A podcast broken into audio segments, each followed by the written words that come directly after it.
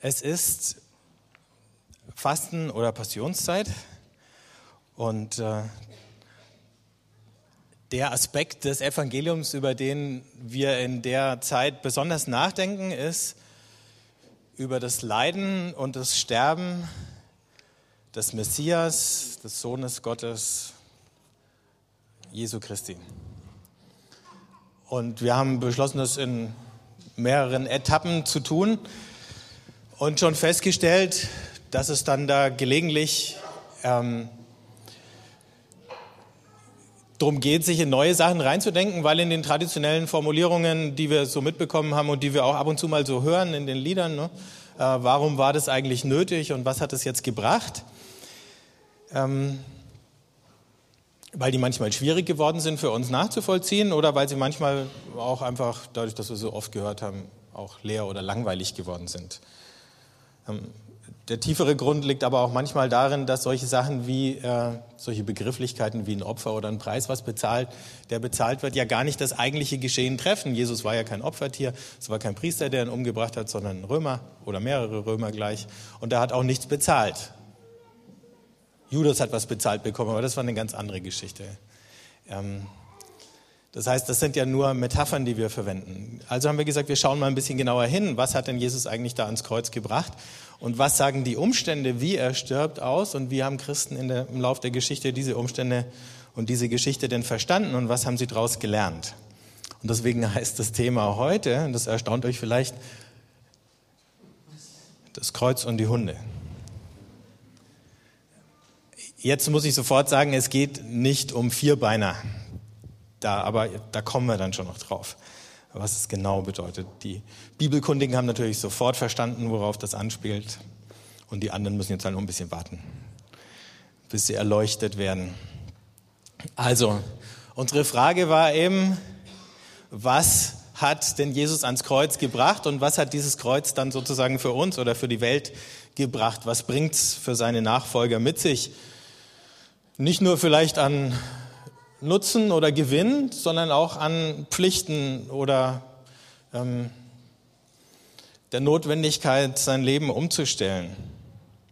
Und wir haben in den letzten Wochen darüber nachgedacht, wie Jesus die Kranken geheilt hat, wie er ein Freund der Sünder geworden ist und wie ihm beides äh, eine Menge Kritik eingebracht hat, eine Menge Missverständnisse verursacht hat und äh,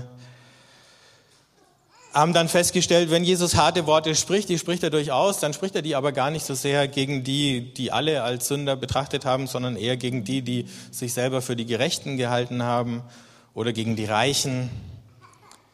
Ähm, eigentlich ist er ständig dabei, irgendwelche Grenzen, ähm, die da existiert haben, auf denen Leute auch bestanden haben und die sie fein säuberlich immer wieder nachgezogen haben, zu verwischen, zu überschreiten, zu durchbrechen die gängige Definition eben von gerecht und ungerecht oder von rein und unrein hat er über den Haufen geworfen. Das kann man nicht anders sagen. Und mit diesen Definitionen hat er auch in Frage gestellt das Selbstverständnis seines jüdischen Volkes. Denn das Selbstverständnis war ja, wir sind das eine Volk, das aus allen Völkern erwählt ist wir sind das Volk, das Gott sozusagen exklusiv äh, handverlesen ausgesucht hat, dass damit mit dieser Berufung und dieser Erwählung eigentlich eine Sendung und äh, eine Aufgabe verbunden war, das haben manche schon noch im Hinterkopf gehabt, aber zuerst haben sie mal darauf betont, dass dieser Unterschied mal ganz klar ist. Wir sind nicht wie die anderen. Und für diesen Unterschied, das muss man der Fairness halber dazu sagen, ist ja auch immens viel Blut geflossen. Es gab ja durchaus einen Haufen jüdische Märtyrer in den verschiedenen Kriegen und Aufständen, ob es jetzt bei den Makkabäern waren, 150, ähm, 200 Jahre vorher, oder in anderen Kämpfen um das Überleben und die Identität dieses Volkes, die ja auch ständig bedroht war. Und Jesus geht genau an dieses sensible Thema bei seiner allerersten Predigt in seiner Heimatstadt Nazareth. Und da lesen wir in Lukas 4 ab dem Vers 22, wie er erstmal aus dem Buch Jesaja vorliest und eine erste kurze äh, Ansprache hält. Und auf die erste kurze Ansprache kommt eine Reaktion. Seine Rede fand bei allen Beifall. Sie staunten darüber, wie begnadet er redete, und sie sagten, ist das nicht der Sohn Josefs? Also ganz Nazareth hört ihn, na, tun wir mal so, ganz Nazareth hört ihn reden oder alle, die da in der Synagoge waren und die sagen, wow, toll, wir haben ein theologisches Wunderkind in unseren Reihen. Und dann tickt im Hinterkopf schon, oh, wenn der groß rauskommt, wenn er einer der berühmtesten Rabbis in, äh, im Judentum wird, dann wird vielleicht Nazareth auch wichtig. Dann kommen Touristen nach Nazareth äh, in seine äh, Rabbischule und, äh, und die Stadt wächst und äh, ne? das könnte ein Wirtschaftsfaktor werden, was weiß ich, was die Leute da gedacht haben. Oder vielleicht auch einfach nur, wir haben wieder jemand, auf den wir stolz sein können. Ne? So wie die Leute in Wallgau jetzt stolz sind auf Magdalena Neuner, die irgendwie rennt und schießt wie keine andere. Und Jesus, der hätte es ja einfach jetzt runterlaufen lassen können wie Öl oder so, aber nein, Spielverderber, der er ist, äh, macht er alles kaputt. Da entgegnet er ihnen wahrhaftig, das sage ich euch. In Israel gab es viele Witwen in den Tagen des Elia, als der Himmel für drei Jahre und sechs Monate verschlossen war und eine große Hungersnot über das ganze Land kam. Aber keiner von ihnen, zu keiner von ihnen wurde Elia gesandt, nur zu einer Witwe in Zarepta bei Sidon. Und viele Aussätzige gab es in Israel zu jener Zeit des Propheten Elisha, aber keiner von ihnen wurde geheilt, nur der Syrer Naaman. Als die Leute in der Synagoge das hörten, gerieten sie alle in Wut. Sie sprangen auf und trieben Jesus zur Stadt hinaus. Sie brachten ihn an den Abhang des Berges, auf dem ihre Stadt erbaut war, und wollten ihn herabstürzen.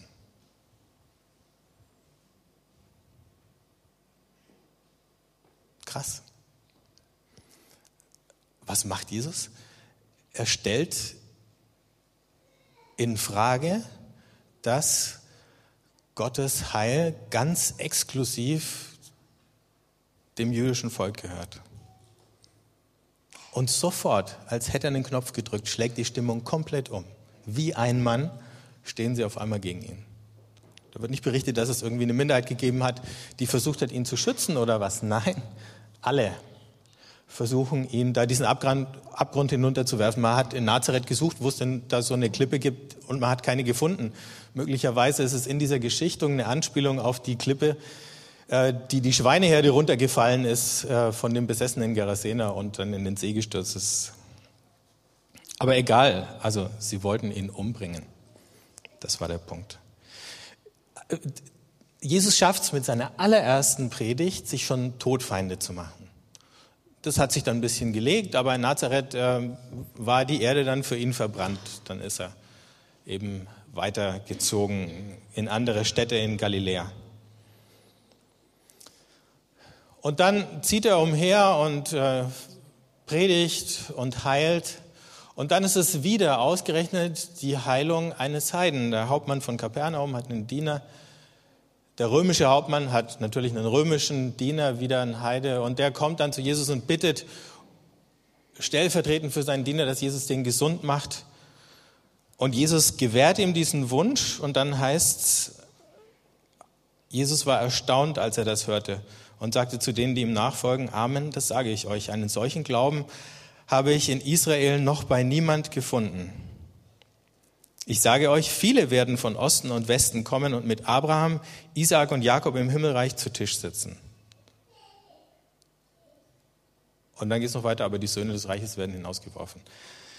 Also die, die bis dahin sozusagen einen Erbanspruch hatten aufgrund ihrer Herkunft, denen wird möglicherweise die Tür zugemacht und die, die bisher draußen waren, sind auf einmal auf mysteriöse Weise drinnen aufgrund, und das ist der entscheidende Punkt dieses Glaubens, den er bei dem Hauptmann gesehen hat.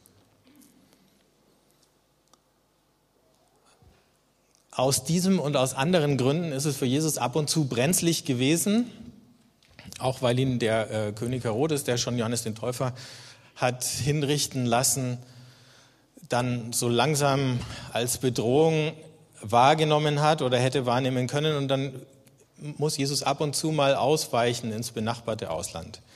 Er tut es einmal in das Gebiet von Tyros, witzigerweise eben in die Nähe dieser Stadt Sarepta, von der er äh, erwähnt hat, Tyros und Sidon, also im heutigen Libanon, ähm, jenseits der Nordgrenze von Galiläa an der Küste, genau da, wo Elia, Elia zu dieser Witwe gegangen ist. Und es kommt eine Frau auf ihn zu. Und wir lesen hier in Markus 7, und jetzt kommen die Hunde ins Spiel. Die Frau von Geburt, von Geburt Syrophönizierin war eine Heidin. Sie bat ihn, ihre Tochter, ihr, aus ihrer Tochter den Dämon auszutreiben. Da sagte er zu ihr, lass zuerst die Kinder satt werden. Denn es ist nicht recht, das Brot den Kindern wegzunehmen und den Hunden vorzuwerfen. Sie erwiderte ihm, ja, du hast recht, Herr. Aber auch für die Hunde unter dem Tisch fällt etwas von dem Brot ab, das die Kinder essen.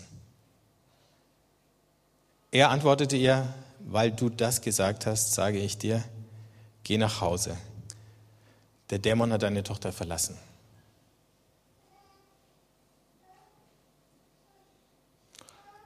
Was für ein krasser Wortwechsel, der da abläuft.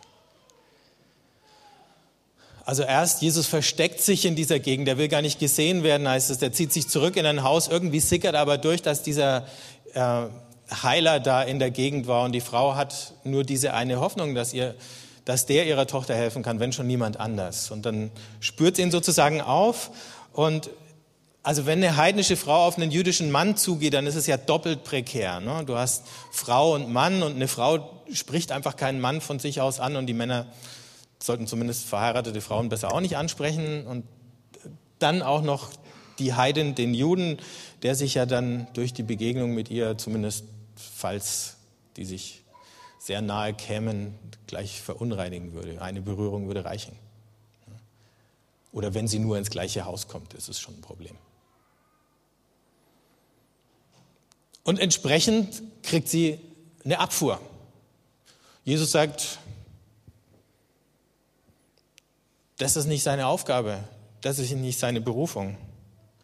Hier in dieser Markus-Version steht es nicht so drin, aber in der Parallele heißt dann, ich bin zu den verlorenen Schafen des Hauses Israel gesandt.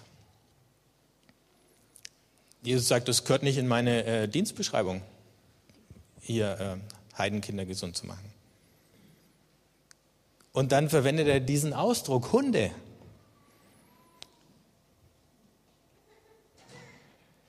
Man hat darüber spekuliert, äh, ob das jetzt einfach nur eine abfällige Bemerkung über alle Heiden äh, war oder ob das möglicherweise auch zu tun hatte, dass gerade auch in dem Gebiet, äh, also bei den Phöniziern, immer noch Kulte im Spiel waren, bei denen es Tempelprostitution gegeben hat. Ist im Prinzip auch egal. Es war keine schöne Antwort von Jesus. Und dann lässt sich diese Frau von dieser schroffen Antwort überhaupt nicht abwimmeln. Und sie nimmt diesen Satz auf, den Jesus sagt, und dreht ihn rum und sagt schon, ja, die Kinder kriegen natürlich das Brot, aber dann fällt doch immer noch was ab für die Hunde. Das heißt, sie argumentiert mit ihrer Weisheit. Die Frau hat eine Familie, die hat einen Haushalt, die weiß, wie es dazugeht und äh, sie weiß, wie man einen Haushalt führt. Und so mütterlich, fast wie sie ihren Haushalt führt, so sieht sie Gott. Und das sagt sie Jesus. Gottes Barmherzigkeit, die erstreckt sich auf alle, die lässt sich nicht einschränken. Die endet nicht bei den Kindern. Und jetzt passiert was Erstaunliches. Jesus lässt sich ja nicht nur umstimmen oder über den Tisch ziehen. Das wäre noch nicht richtig verstanden, was in dieser Geschichte passiert. Man muss fast sagen, Jesus lernt. Jesus lernt aus, seiner, aus der Begegnung. Oder wenn euch die Vorstellung zu sehr erschreckt, dass der Sohn Gottes lernen könnte, dann sagen wir es anders. Er hört aus dem, was diese Frau sagt, die Stimme Gottes.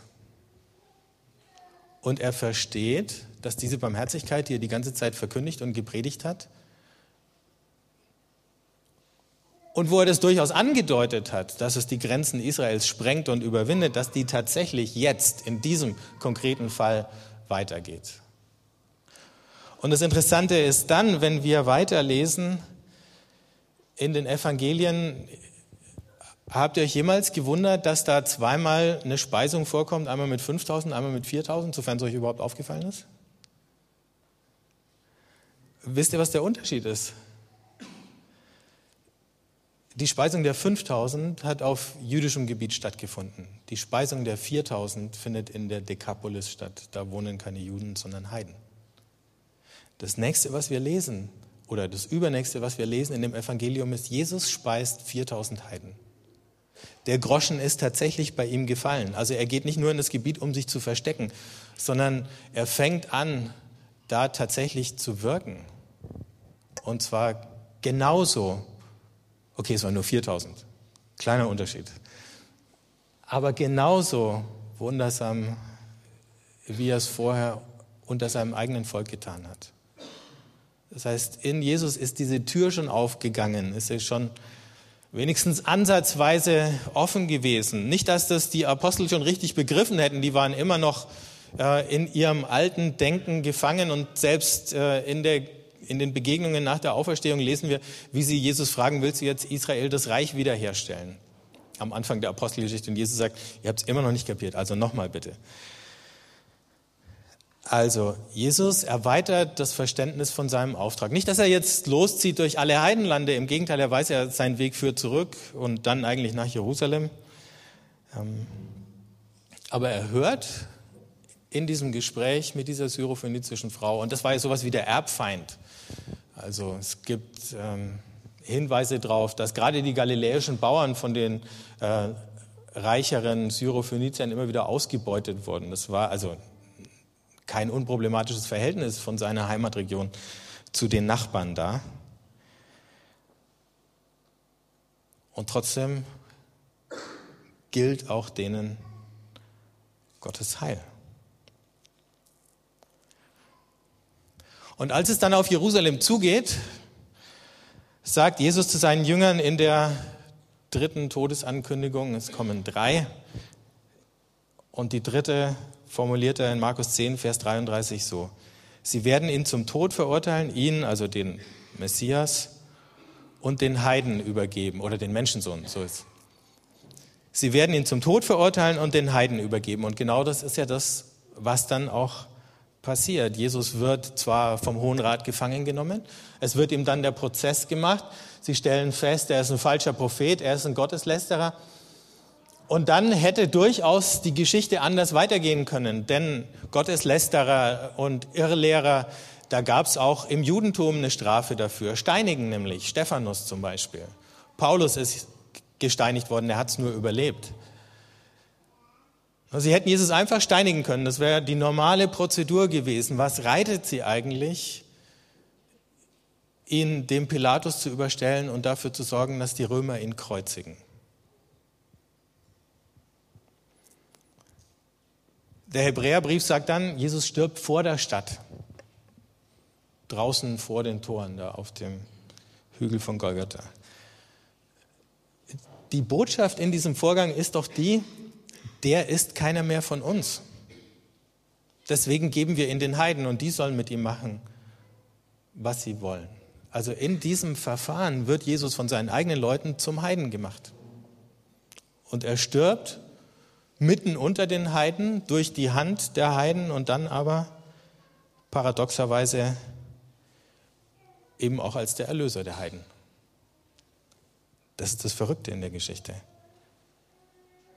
Und man kann das so sagen, der Kirchenvater Athanasius hat immer davon geredet, dass ähm, Gott in Jesus, der am Kreuz stirbt, seine Arme öffnet. Das ist ja die Geste, wenn auch unfreiwillig, ähm, des Gekreuzigten mit diesen ausgebreiteten Armen für alle Menschen.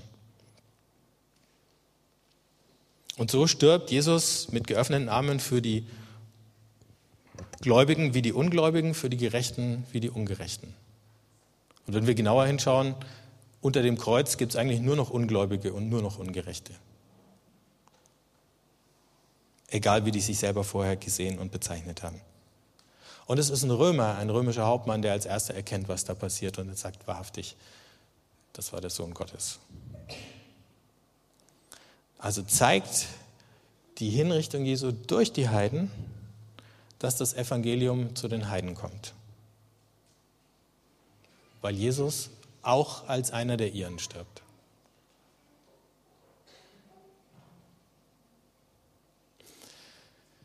Das haben die ersten Christen verstanden. Es hat eine Weile gedauert, bis der Groschen gefallen ist. Es hat eine ganze Reihe Diskussionen gegeben. Aber dann haben sie es verstanden. Wir sehen es beim Apostel Paulus, wenn der im Kolosserbrief schreibt, im Kapitel 3, ihr habt den alten Menschen mit seinen Taten abgelegt und seid zu einem neuen Menschen geworden, der nach dem Bild seines Schöpfers erneuert wird, um ihn zu erkennen. Und jetzt zieht er die Konsequenz drauf. Was ist die allererste Konsequenz, die Paulus aus der Tatsache zieht, dass wir neue Menschen geworden sind? Die allererste Konsequenz, wo das geschieht, gibt es nicht mehr Griechen oder Juden, Beschnittene oder Unbeschnittene, Fremde, Sküten, Sklaven oder Freie, sondern Christus ist alles und in allen. Ihr seid von Gott geliebt, seid seine auserwählten Heiligen. Ihr kennt wahrscheinlich noch besser aus dem Galaterbrief diese, diesen Satz, jetzt gibt es nicht mehr Juden, Griechen, Moment, Mann, Frau, Sklave, Freier. Ich glaube in der Reihenfolge. Hier, und das fand ich noch ganz gut, wird sogar darauf Rücksicht genommen, dass es auch unter den Heiden Griechen und Skythen und was nicht alles gibt. Also es ist ja keine einheitliche Gruppe, alles andere als, als homogen. Die ersten Christen haben also kapiert, sie sind eine Gemeinde aus vielen Nationen. Petrus und Paulus mussten sich mühsam da durchringen. Beim Paulus ging es schneller, beim Petrus langsamer. Dass Heiden nicht Juden werden müssen, um Christen sein zu können. Die dürfen sozusagen alles aus ihrer Kultur, was dem Evangelium nicht widerspricht, wichtige Einschränkung, ähm, behalten. Aber sie müssen sich nicht an all die jüdischen Gebote, Gesetze, Gebräuche und so weiter halten.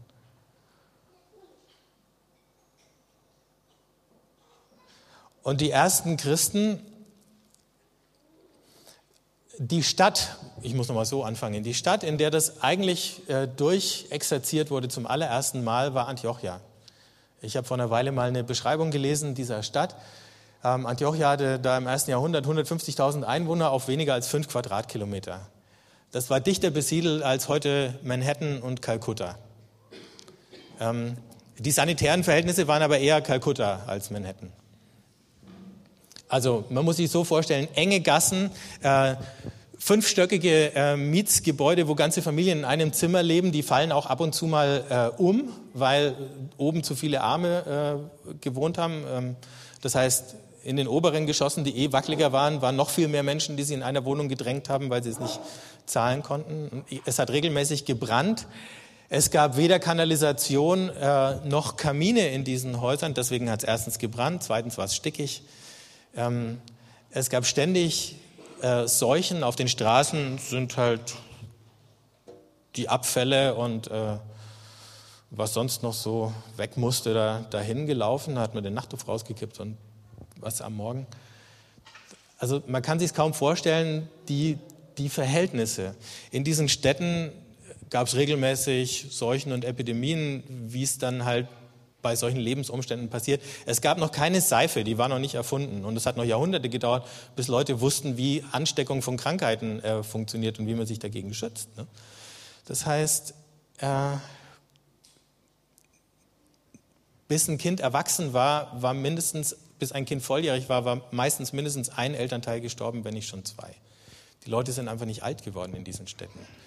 Die Stadtbevölkerung wäre ständig geschrumpft, wenn nicht ständig Leute nachgezogen wären. Und das bedeutet, bis zu 50 Prozent der Stadtbewohner waren Neuankömmlinge, egal zu welchem Zeitpunkt. Jetzt eine Stadt mit so einer Fluktuation, wo ständig Leute nachziehen, mit so einer Enge. Man hat nachgeforscht, es müssen, müssen mindestens 18 Nationalitäten in Antiochia gelebt haben.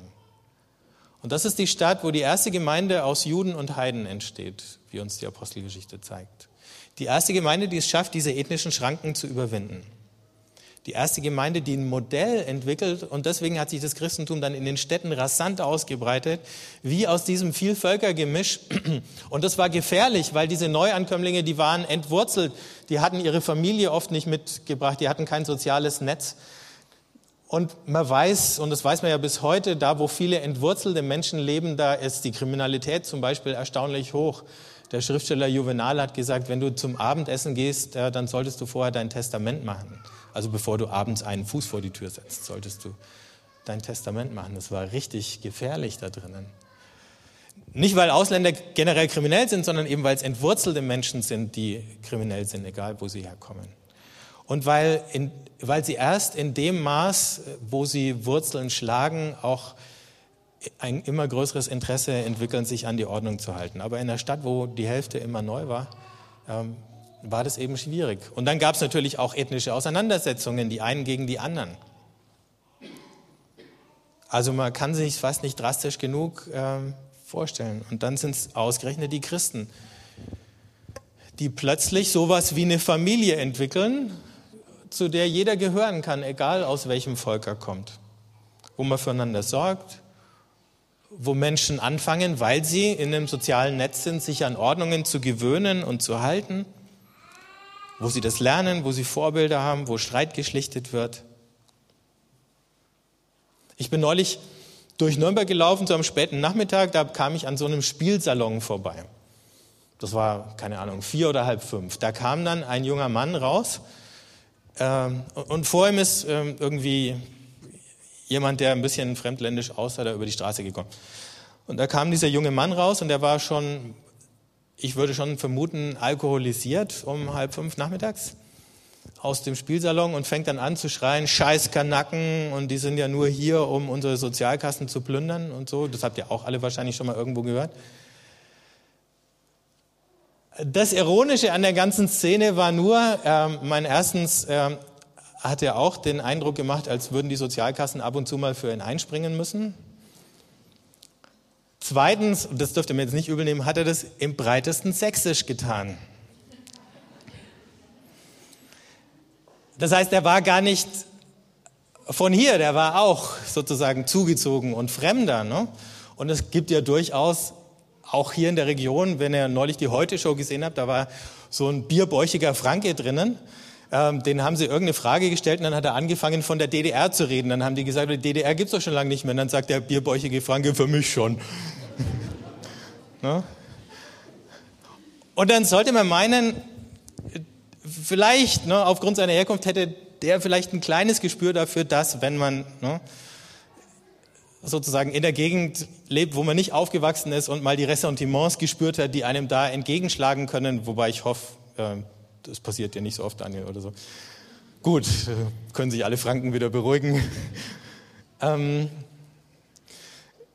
ja, dann hätte man vielleicht ein bisschen Gespür dafür. Aber nein, das ist ja dann meistens gerade umgekehrt. Ne? Wenn man dann, je, wenn man meint, man steht sozial auf einer niedrigeren Stufe, dann ist man froh, wenn man jemand gefunden hat, der noch niedriger steht und dem man auch mal einen Tritt geben kann, ohne dass man Angst haben muss, dass der große Bruder kommt und zurücktritt. So, das ist natürlich jetzt nicht so. Euer Problem, wir können da alle drüber lachen über so Szenen. Und wenn sie dann passieren, ich habe dann überlegt, sage ich dem Besoffenen irgendwas, dann gedacht, ach was. Äh, er ist eh wahrscheinlich nicht in dem Zustand, wo man mit ihm rational diskutieren kann. Uns hat ja auch keine Gefahr gedroht, aber irgendwie komisch war es dann schon. Oder so ein bisschen Fremdschämen war dann einfach dabei und sagen, sowas gibt es einfach noch hier. In dieser Situation in Antiochia war das Evangelium die überzeugende praktische Antwort auf die Probleme oder auf viele der Probleme dieser Stadt. Und in dieser christlichen Gemeinde ist sichtbar geworden, was Gottes Antwort auf die Probleme einer Welt, die zerstritten ist und in verschiedene Gruppen zerfällt, sein kann. Wenn wir jetzt noch ein bisschen näher äh, Richtung Heimat uns wenden und fragen, was ist eigentlich dann die Botschaft für uns heute und hier, ich habe ähm, nochmal recherchiert, die Zahlen von 2007 sagen, Erlangen hat zwar nominell eine Einwohner, äh, eine Ausländerquote von knapp unter 14 Prozent, liegt damit immer noch über dem Durchschnitt von Bayern, der, der liegt unter 10. Aber das spiegelt nur ungenügend wider, dass ein Drittel der Menschen in unserer Stadt Migrationshintergrund hat. Ein Drittel. Also ein Drittel, das entweder nicht in Deutschland geboren und hier eingewandert ist oder als Kind von Einwanderern hier geboren ist. Was ist da so lustig? Ach so. ähm. Genau, und deswegen haben wir diese Diskussion und zwar nicht nur über Flüchtlinge, sondern wie finden wir denn zu so einer äh, Willkommenskultur? Und als ich darüber nachgedacht habe, bin ich nochmal auf dieses Stichwort von den Hunden zurückgekommen. Weil mein Eindruck ist, vielleicht geht es uns ja nicht so wie diesen krassen Ausländerfeinden, die halt dann so ähm, aggressive Sprüche und hoffentlich nicht mehr als Sprüche, aber gelegentlich vielleicht doch äh, loslassen. Aber diese Berührungsängste, und das kann man vielleicht tatsächlich mit echten Hunden vergleichen. Jetzt gibt es natürlich Hundebesitzer und Hundefreunde unter euch und andere, die das nicht sind. Aber wenn du jetzt mal kein Hundebesitzer und Hundefreund bist und nicht im Umgang mit Hunden irgendwie äh, gebildet und nicht weißt, wie man so richtig mit einem Hund umgeht, äh, viele dann, die gehen doch sehr vorsichtig an einem Hund vorbei. Ne? Die einen, weil sie tatsächlich mal schlechte Erfahrungen gemacht haben und gebissen wurden. Die anderen, weil sie irgendwo in der Zeitung mal von einem Rottweiler gelesen haben, der irgendein Kleinkind zerfetzt hat oder so. Äh, aber nie selber schlechte Erfahrungen gemacht haben. Und diese Geschichten gibt's ja immer wieder. Und natürlich gibt's auch immer wieder Geschichten, wie ein Mitglied dieser Gruppe der Gesellschaft irgendjemand anders irgendwie ja, übel zugerichtet hat. Also wir sind die meisten von uns sind aber keine Hundefeinde. Wir sind eigentlich prinzipiell so theoretisch tierlieb, aber im Umgang ein bisschen scheu und gehemmt mit einem Hund, den wir nicht kennen. Ne? So, das können wir jetzt mal übertragen auf Fremde. Prinzipiell sind die meisten auch erstmal theoretisch freundlich eingestellt. Ne? Aber wenn sozusagen der konkrete Fremde dann auf dich zukommt oder in deine Nähe kommt, dann wird man vielleicht auch ein bisschen scheu. Versteht er Deutsch? Äh, ähm, kann ich den ansprechen, ne, mache ich jetzt was falsch oder und beißt er dann? oder blamiere ich mich? Oder vielleicht ist es ja nur das. Ne? Äh, und dann macht man halt im Zweifelsfall erstmal nichts. Ne? Und wie beim Hund, dem soll man ja auch nicht in die Augen schauen, habe ich als Jogger gelernt, wenn du nicht willst, dass er irgendwie meint, du willst mit ihm spielen äh, und der hinterher rennt oder so. Das heißt, schaut den Hundebesitzer an, liest das Gesicht des Hundebesitzers, ist der entspannt oder wird er nervös, weil er schon weiß, dass sein, sein Vierbeiner äh, nicht so gut erzogen ist, wie es äh, angemessen wäre oder so. Ne? Und je nachdem, wie entspannt der Hundebesitzer guckt, kannst du näher oder weiter entfernt um den Hund rumjoggen. So, mit Hunden ist es ja auch alles ganz in Ordnung so. Und wir müssen auch nicht die besten Freunde von fremden Hunden werden oder was. Aber unter Menschen, da könnten wir tatsächlich einen Schritt weitergehen, vor allen Dingen, ähm, weil wir ja merken, es gibt in unserer Gesellschaft so Fliehkräfte, die eigentlich die Gruppen und die Menschen eher auseinanderreißen als zusammenbringen. Und wenn das Evangelium das Gegenstück zu diesen Fliehkräften ist, ja, wie können wir so eine passive Ausgrenzung, die einfach durch Nichtstun geschieht, äh, überwinden?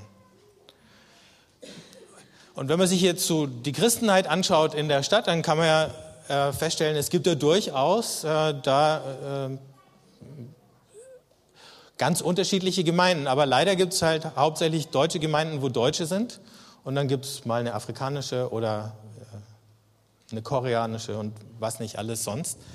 Äh, Gemeinden oder eine Russland-deutsche oder, oder überhaupt russisch sprechende Gemeinde. Und das hat natürlich alles irgendwie auch seinen praktischen Sinn, weil natürlich jeder in seiner Sprache, in der er gewohnt ist, am liebsten betet, Gottesdienst feiert und so weiter.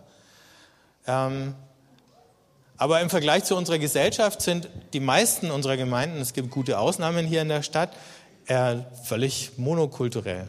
Und es gibt fast nichts Deutscheres als so eine äh, so eine klassische äh, evangelische oder katholische Kirchengemeinde. Die Katholiken haben noch einen Vorteil, dass sie äh, Priester aus Polen oder aus Indien holen müssen, ähm, aber das ist dann auch schon meistens der einzige Farbtupfer, der da auftaucht. Aber vielleicht ja schon mal ein guter Ansatzpunkt. Also, wenn wir uns jetzt fragen, gibt es da vielleicht, kommen wir noch drüber hinaus, dann können wir das so sichtbar machen, wie es diese Gemeinde in Antiochia geschafft hat, wie es Paulus gewollt hat, nicht? Dass Christen sich nach Nationalität und Kultur äh, schön, sortiert, schön sortiert äh, in unterschiedliche Gemeinden begeben, sondern dass ähm, Gemeinden an sich das widerspiegeln, wie diese Bevölkerung zusammengesetzt ist. Und äh, da können wir uns jetzt mal umgucken. Ne? Da schauen wir jetzt erst nochmal alle sehr deutsch aus. Wir sind es ja gar nicht so ganz. Ne?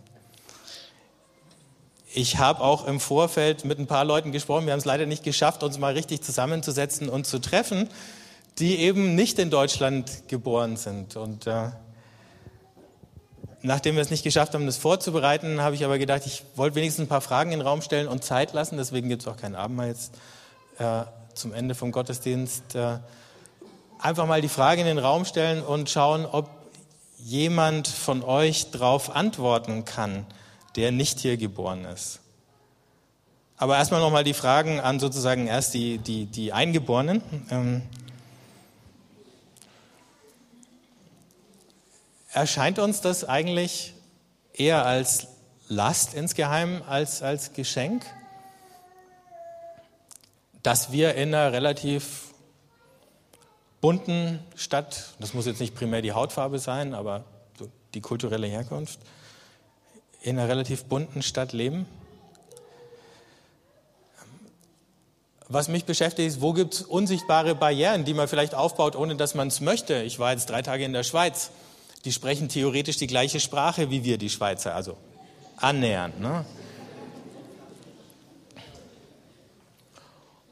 Und trotzdem spürst du da, selbst in Zürich, wo fast so viele Deutsche wie Schweizer rumlaufen, ähm, spürst du da, dass du kein Schweizer bist. Überall hängen Schweizer Fahnen, die dir signalisieren, auf wessen Territorium du dich befindest. Ähm, und selbst wenn du an die Kasse im Supermarkt gehst und die Kassiererin sagt Grüezi und du sagst auch Grüezi und hoffst, dass sie nicht merkt, dass du Deutscher bist, antwortest du sofort in Hochdeutsch und denkst, es ist ja nett, ne? aber gleichzeitig sagt es dir auch, du bist nicht von hier, ich habe es gemerkt. Und äh, Freunde, die länger in der Schweiz leben, die sagen, man darf sie nicht täuschen lassen von der gleichen Sprache. Die Mentalität ist sehr unterschiedlich und du kannst furchtbar in den Fettnapf treten und die Schweizer werden es dir erstmal gar nicht erzählen, dass es so ist. Ja. Deutsche sind da ein bisschen direkter, das finden die Schweizer ja auch schwierig. Ähm.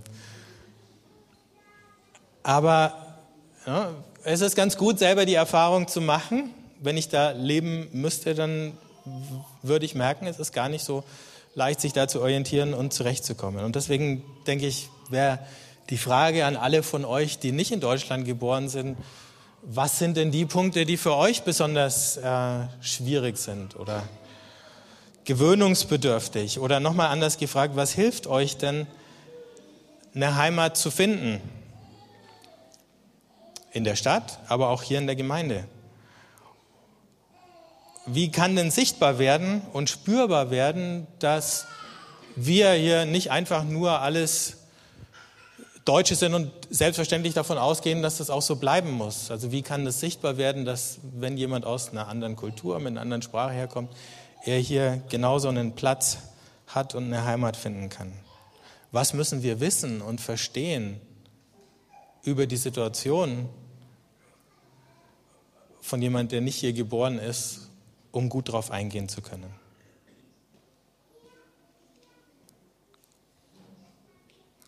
Aber ich möchte diesen Predigteil ähm, mit einer mit einer positiven Aussage beenden, nicht mit einer Frage, nämlich das. Wenn wir das Evangelium so verstehen, und ich denke, dann haben wir es richtig verstanden, dann müssen wir sagen, um unserer Bestimmung gerecht zu werden als Gemeinde, als diese Form von Gemeinde, die Paulus da im Kolosserbrief beschreibt, als die Gemeinde, die dem Jesus nachfolgt, der für Juden und für Heiden, für Inländer und für Ausländer sozusagen gestorben ist. Ähm, dann brauchen wir euch. Also, und nicht nur die, die schon da sind, sondern auch die, die noch nicht da sind. Wir können das gar nicht ohne die, die zu uns kommen aus anderen Ländern und fremden Kulturen.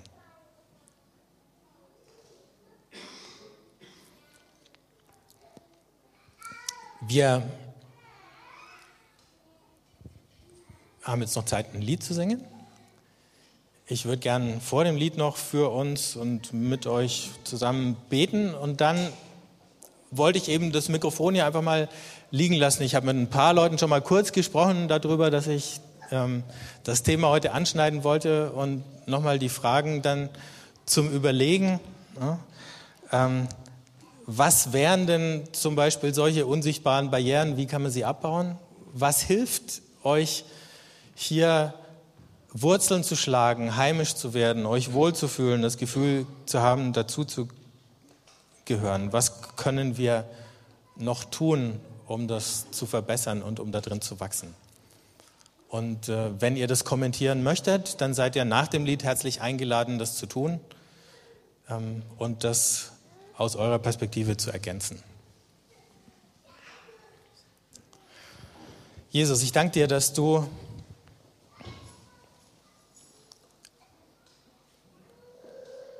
dass du dich geopfert hast, nicht nur für einen Bruchteil der Menschheit, sondern für alle. Und dass angesichts deines Weges und deines Todes am Kreuz wir alle merken, wir müssen versöhnt werden. Wir alle merken, wir sind Sünder, die Erlösung brauchen. Wir alle spüren, dass da in uns noch Dinge nicht nur Unheil, sondern auch in Unordnung sind, die in Ordnung geraten, in Ordnung kommen müssen. Und dass Beziehungen da sind, die wiederhergestellt werden oder überhaupt erst geknüpft werden müssen. Und da, wo wir uns scheuen, so wie du, Grenzen zu überwinden, da, wo wir zurückschrecken vor dem, was uns fremd ist und uns zurückziehen, da, wo wir lieber nichts tun, als ein positives Signal zu setzen, da hilf uns und lass uns lernen von dir. Und gib uns die Kraft und gib uns den Mut. Damit wir in einer Welt, die an ihren Konflikten leidet und von ihnen zerrissen wird, zeigen können, dass es zumindest Hoffnung gibt. Oder noch mehr, damit du sichtbar werden kannst, in dem, wie wir leben, wie wir miteinander umgehen. Amen.